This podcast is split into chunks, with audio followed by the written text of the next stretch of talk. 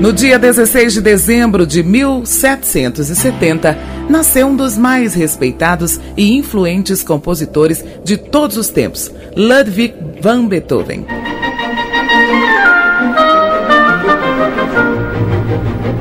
Ludwig nasceu na cidade de Bonn, na Alemanha, em uma família que, por gerações, reuniu artistas, pintores e escultores. Seu avô foi maestro e foi dele que recebeu as primeiras lições de música. Ludwig era considerado um menino prodígio ao piano. Aos 10 anos, o pequeno já dominava todo o repertório de Sebastian Bach e era apresentado como um novo Mozart. Compôs as suas primeiras obras aos 11 anos. Aos 14, já era violoncelista na orquestra da corte e professor. Em 1792, com 21 anos, foi a Viena para continuar os estudos. Tornou-se então um pianista admirado e respeitado.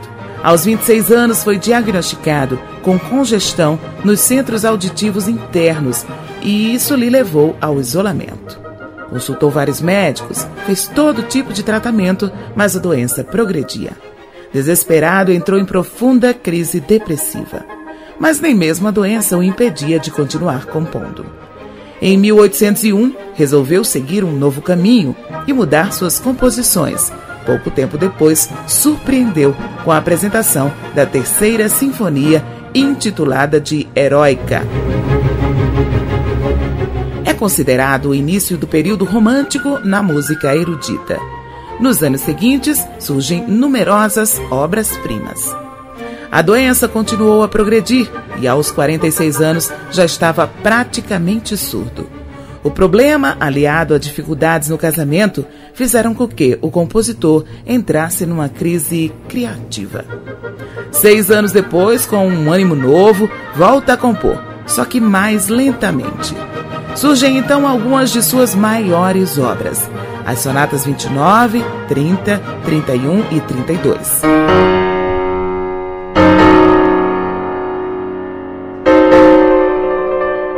Neste momento, Beethoven já era reconhecido como o maior compositor do século. Em 1824, compõe a Nona Sinfonia, considerada a maior obra-prima do autor.